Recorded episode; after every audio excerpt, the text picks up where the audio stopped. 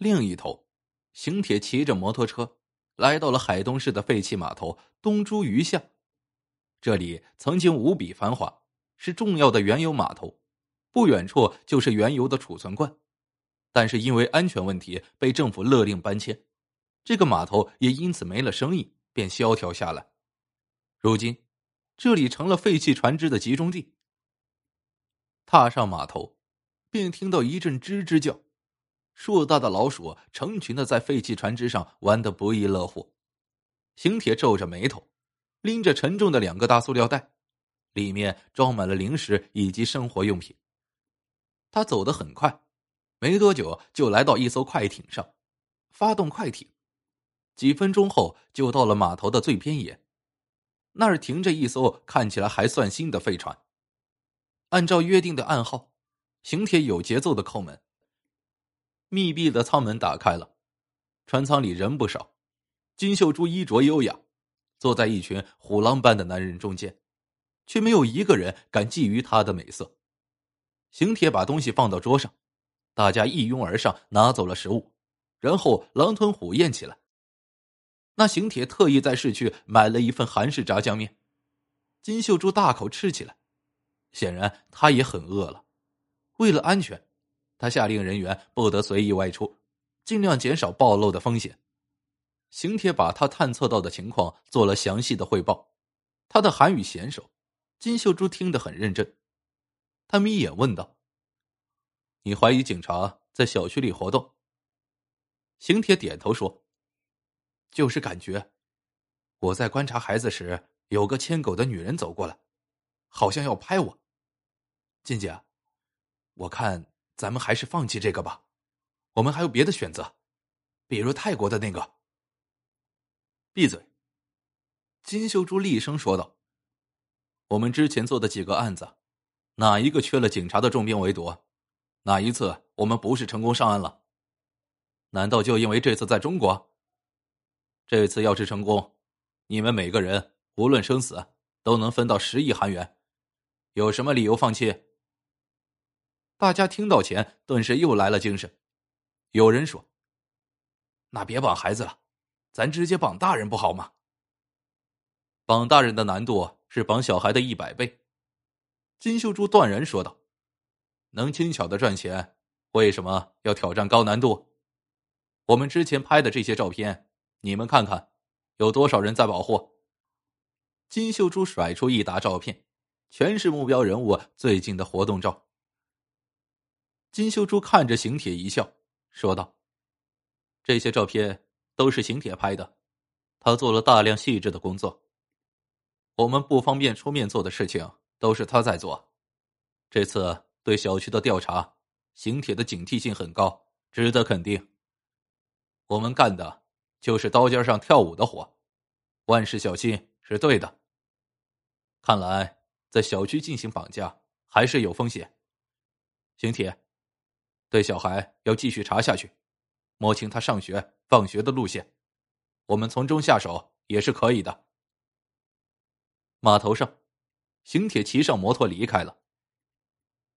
金秀珠目睹邢铁离去，一脸络腮胡、面目凶狠的马仔阿奇走到他身边，嘟囔道：“大姐，他要把咱们卖了，咱这几个可就……”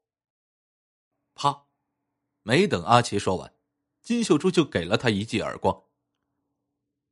夜晚，邢铁悄悄回到带鱼街，当然，家他是不敢回去的。他到家对面的小饭馆里要了一份煎带鱼和大棒骨，慢悠悠的吃着，目光不时的看向自家阳台。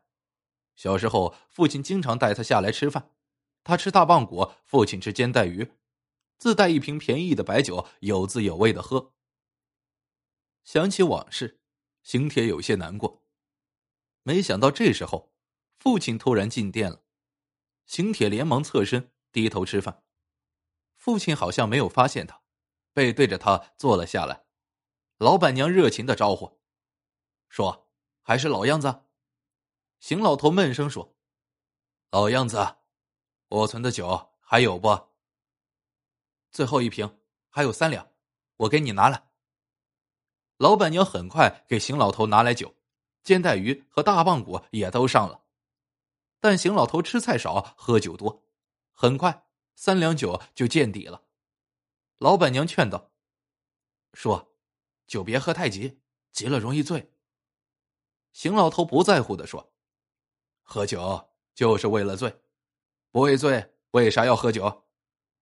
酒没了，给我拿一瓶，要你们店里最好的。”老板娘欢喜的将酒放到桌上，奉承道：“这酒啊，专为你敬的呢。你孩子对你真好，真孝顺假孝顺都在真金白银上呢。”邢老头哼了一声：“警察都找上门了，鬼知道他在做什么事。我要是他呀，能滚多远就滚多远。”说完，醉醺醺的他又喝了一大杯酒，然后竟趴在桌上打起呼噜来。老板娘有些尴尬，便朝邢铁眨眨眼，解释道：“这老爷子天天来我们店里吃饭，吃饭也没吃多少钱，酒钱倒花了不少。”邢铁问：“他身体还好吧？”老板娘摇头：“不好，这人老了，有钱也没啥用，生病了身边也没人照顾，幸亏街道干部挺负责，之前老爷子发过好几次疾病。”都是街道干部及时发现，送医院抢救过来的。邢铁白了老板娘一眼：“那你还卖他酒？”老板娘嘿嘿笑道：“我不卖，别人也会卖。你还没看出来？老头啊，心里有事儿。他清醒着比喝醉了痛苦。他那儿子能挣钱，但是……”听到这儿，邢铁站起来走了。夜晚的街道。邢铁一边快速的行进，一边想着父亲的话。他是不是认出自己了？父亲话里有话，是在提醒自己赶紧跑路，不要在这里出现了吗？这时，邢铁隐隐感觉后面有人跟着他，他快步走到一条巷子口，一个闪身消失在黑暗中。不久，一个人走过来，左顾右看一番，然后看了看小巷，顺着小巷追了过去。邢铁从黑暗中闪出来，看着跟踪者消失的方向，眼神凌厉。那人就是阿奇，冒着抛头露面的风险跟踪邢铁，这说明金秀珠对他并不是完全的信任。邢铁想到这里，心里很复杂。第二天，叶丽担任了林潇潇的贴身保护工作。林潇潇和小区里的另外两个小伙伴坐上同一辆车，他们三家约定轮流送孩子上学。今天是林子健开车，叶丽坐在副驾驶跟林潇潇聊天。三个小女孩叽叽喳喳的，他们丝毫未察觉到危险的临近。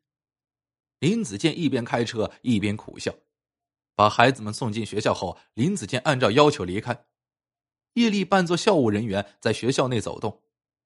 下午第三节课外活动时间，叶丽眼睛看着林潇潇，同时观察着情况。突然。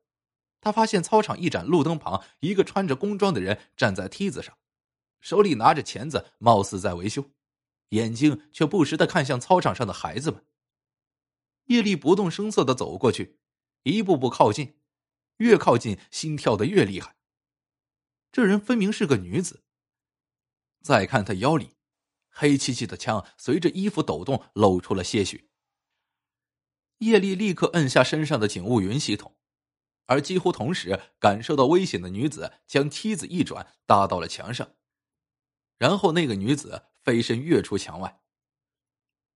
负责学校区域的警察全部出动，往学校方面靠拢。叶丽跃出墙外，居然是人流熙攘的商业街。叶丽追到十字路口时，人流量更大，来接孩子的家长车辆纷纷聚集。叶丽路过一个垃圾箱时，看到了里面被扔掉的工装。